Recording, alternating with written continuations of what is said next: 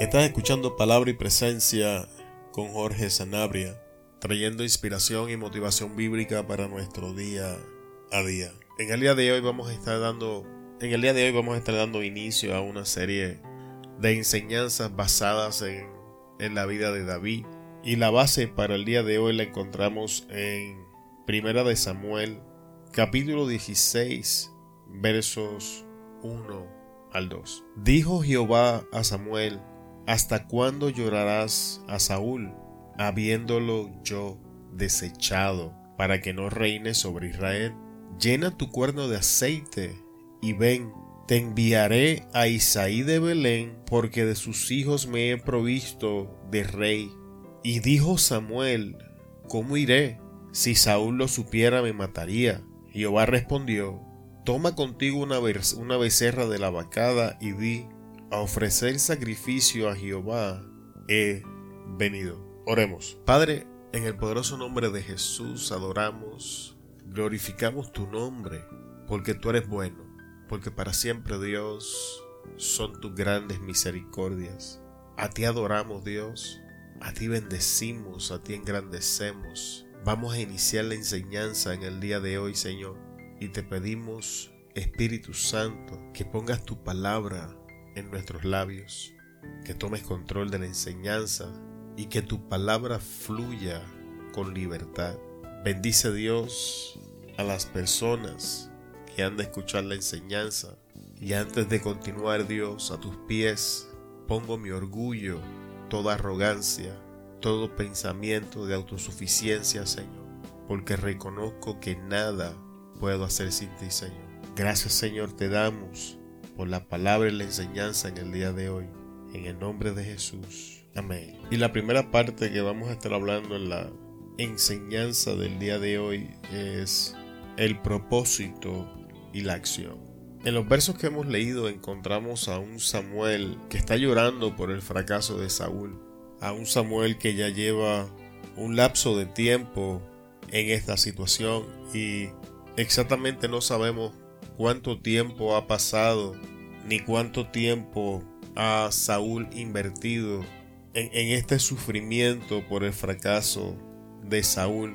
Lo que sí sabemos es que ha pasado algún tiempo porque Jehová Dios le pregunta hasta cuándo. Y para poder entender la actitud de Samuel, debemos mirar un poco al contexto de la historia y entender dónde estamos parados en, en este punto en la vida de Saúl, de perdón, de Samuel. Samuel ya está entrando a una edad madura en su vida. Y Samuel ha hecho una transición en su vida, donde ha entrado en una etapa de, de madurez, donde ya no es joven, donde ya no goza de las mismas fuerzas.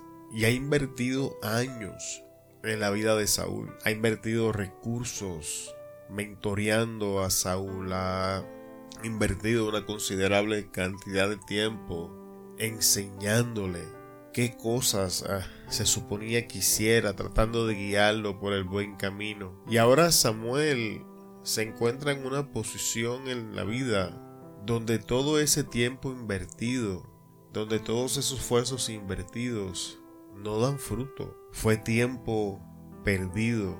De hecho, lo que hace esta historia más triste es que tenemos al hombre de Dios, Samuel, llorando y a un Saúl que todavía no se entera lo que le ha acontecido en la vida. Y ante los ojos de Samuel, sus mejores momentos habían llegado a su final. Su, su, tiempo productivo había sido un fracaso porque en aquello que lo invirtió no estaba produciendo fruto. Y ahora tenemos a un Dios confrontando todo esto en la vida de Samuel. Y Dios llega confrontando a Samuel con la actitud y la postura que está tomando. Y es, y es ahí donde inicia la, la pregunta, Samuel, ¿hasta cuándo vas a llorar a Saúl habiéndolo yo desechado? Y es importante que entendamos que Dios entendía la posición en la que se encontraba Samuel lo que sucedía era que Samuel no tenía información que Dios ya tenía y Dios se, estaba haciendo, abriéndose paso bajo las circunstancias de Samuel Pero antes de comenzar un nuevo capítulo, Dios tenía que cerrar ese capítulo que se llamaba Saúl. Dios tenía que ponerle punto final a ese llanto en la vida de Samuel para entonces activar a Samuel para que pudiese ser productivo. Y esta parte de la historia nos enseña de que nuestros mejores días no han quedado atrás de nosotros. Esta porción bíblica nos enseña que no hemos llegado al final de nuestra productividad, que el fracaso o los fracasos de hoy no son el final de la historia, que Dios tiene un nuevo comienzo preparado para nosotros y que para accesar a ese nuevo comienzo es necesario que le pongamos un final al llanto y al sufrimiento por los errores de ayer que le pongamos un alto a la pesadumbre de los errores del pasado y nos enfoquemos en lo que Dios quiere hacer en el día de hoy para traer un futuro mucho mejor y bueno a nuestras vidas. Sin embargo, me llama la atención que cuando Jehová le habla a Samuel, Samuel le plantea una situación en la que se encuentra, le dice, entonces tenemos que Dios le dice, levántate ve la casa de Isaí, porque de sus hijos yo me, me, he preparado un rey. Y entonces Samuel le dice, ¿cómo lo voy a hacer?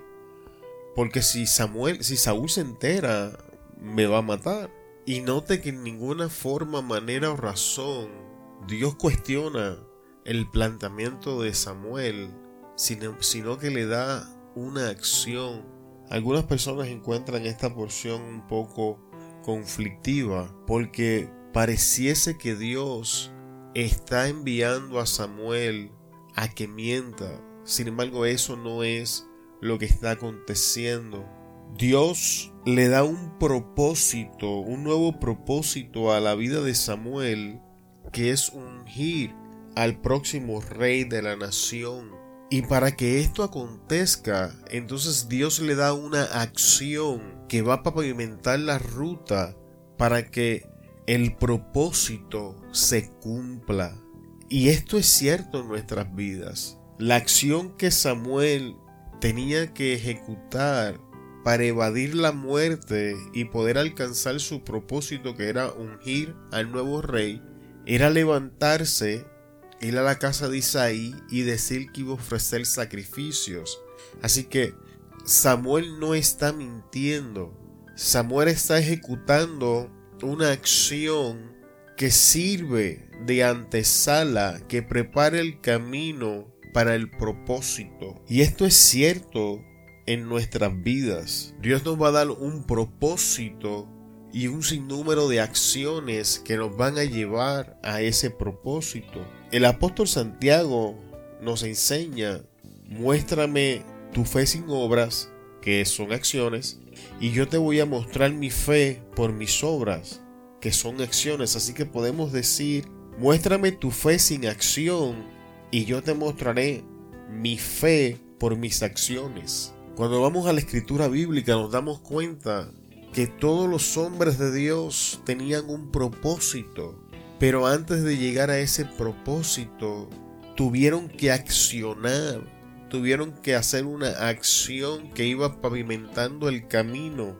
que los llevaba a ese propósito. Por ejemplo, el propósito de Abraham era convertirse en el padre de la fe.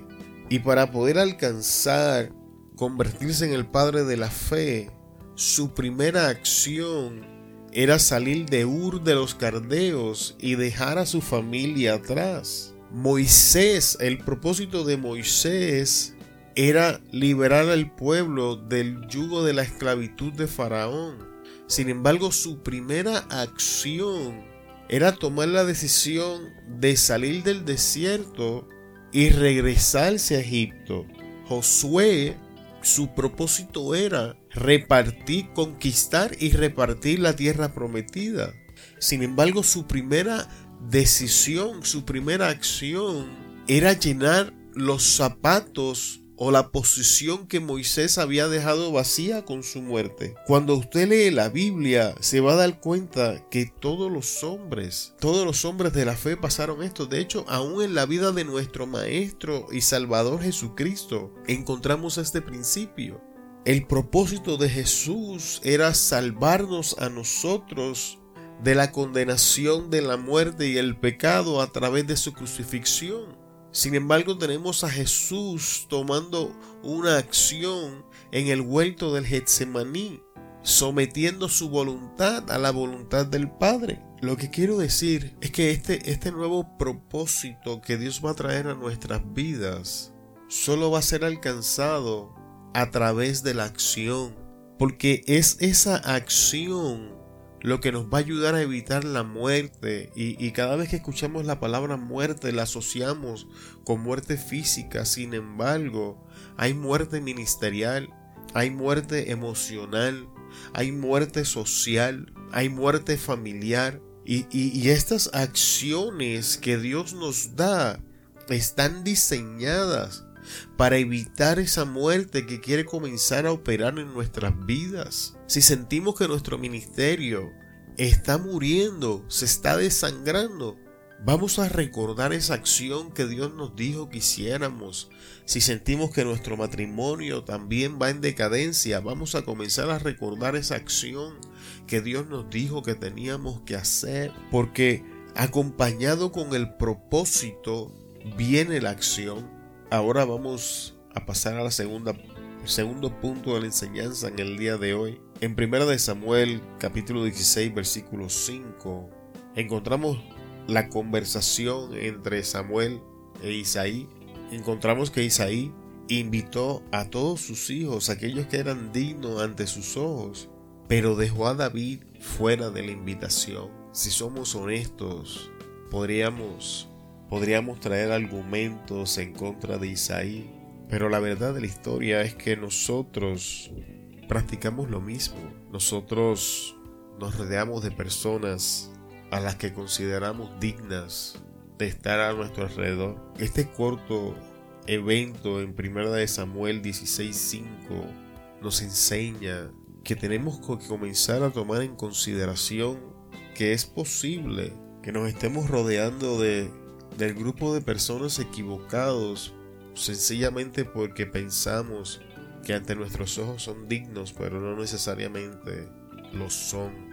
Y este versículo nos reta a comenzar a hacer una evaluación de este grupo de personas, de estas relaciones que hemos establecido bajo el lente del Espíritu, porque si nos damos cuenta, el escogido había quedado fuera porque no había sido digno ante los ojos de Isaí. Y no quiero profundizar en la enseñanza porque tomaría mucho tiempo, pero los eruditos creen que David era el fruto de una infidelidad de su madre y toman el salmo de David donde dice en pecado me concibió mi madre como evidencia de esto, lo que podría explicar el rechazo y la resistencia de Isaí. Y esto nos habla de cuando nos hacen responsables por el pecado de otro, donde somos rechazados por las acciones de otros, o cuando rechazamos a otro, a otros, por las acciones de otras personas relacionadas con ellos. Así que sea de una u otra manera, en este día quiero someter a su consideración que comience a orar y hablar con el Espíritu Santo y que revalúe su círculo, su círculo social, que revalúe de las personas con las que se está rodeando en el próximo punto, y este va a ser el último punto del día de hoy, vamos a estar hablando, repitiendo el mismo error. En primera de Samuel 16.6, la enseñanza básicamente es toda en el versículo del capítulo 16. Tenemos a Samuel viendo a Eliab, el hijo mayor de Isaí, y tan pronto lo ve, dice, ciertamente aquí está el ungido de Jehová. Y el problema con esto es que Jehová le habla y le dice, no, ese no es, eh, no mires su físico, pues yo estoy viendo su corazón. Y este tópico se llama repitiendo el error, pues es la única vez que la Biblia nos registra que Samuel estaba a punto de cometer un error. Y que lleva un hombre del calibre de Samuel, un hombre que vive en la intimidad y en el secreto de Dios a cometer un error como este, la asociación. Ese es el problema de la asociación.